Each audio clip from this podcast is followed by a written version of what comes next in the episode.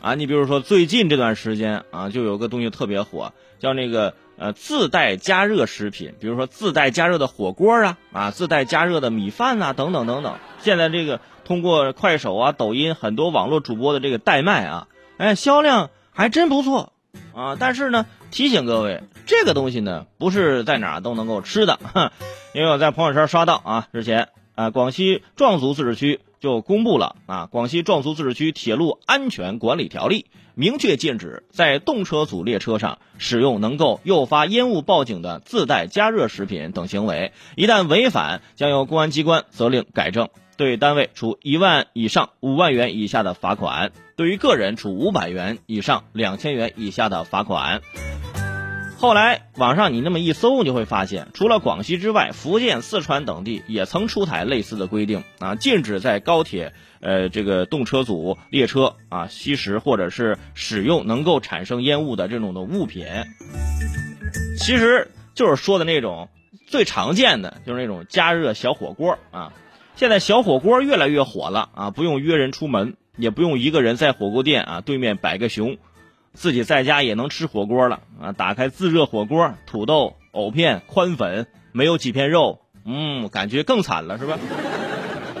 而且还有这个小火锅呃那种种草的文章，就是说，哇，这个牌子里面有三只虾，对哟，有三只呢啊，只有三只啊，哈，三只虾对于我来说，真的还不够我塞牙缝的呢。不过的确啊，这自热火锅加了水之后，非常有感觉，水汽蹭蹭往上冲。水声还会这咕噜噜的叫，真的，你在这听听这个声音，看这个画面，的确是挺有食欲的啊。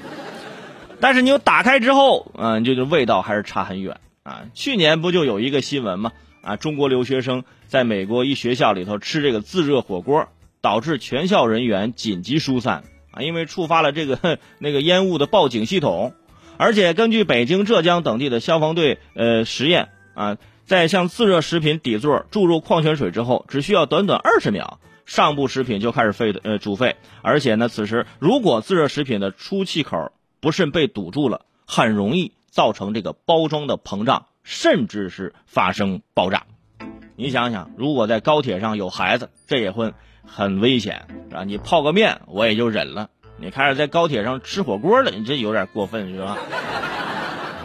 那改天是不是在车上可以？啊，炖粉条了呢？问题是火锅这个东西，我就觉得，怎么可以素食呢？啊，就没有了涮火锅的那种霸气啊！这种火锅，我之前呢也因为好奇呀，在家吃过那么一次，我吃到一半，我就放下筷子，决定出去吃了，是吧？根本就没有火锅的那种气质。我觉得火锅必须是啊，好几个朋友一起吃，啊，吃到最后啊，还有一点菜没有吃完，这个时候。大家开始石头剪子布啊，输了的吃是吧？多开心呢！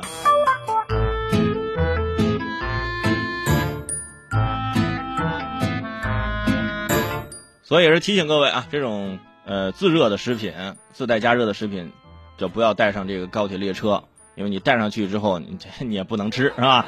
你带着它干啥呢？看着白饿啊！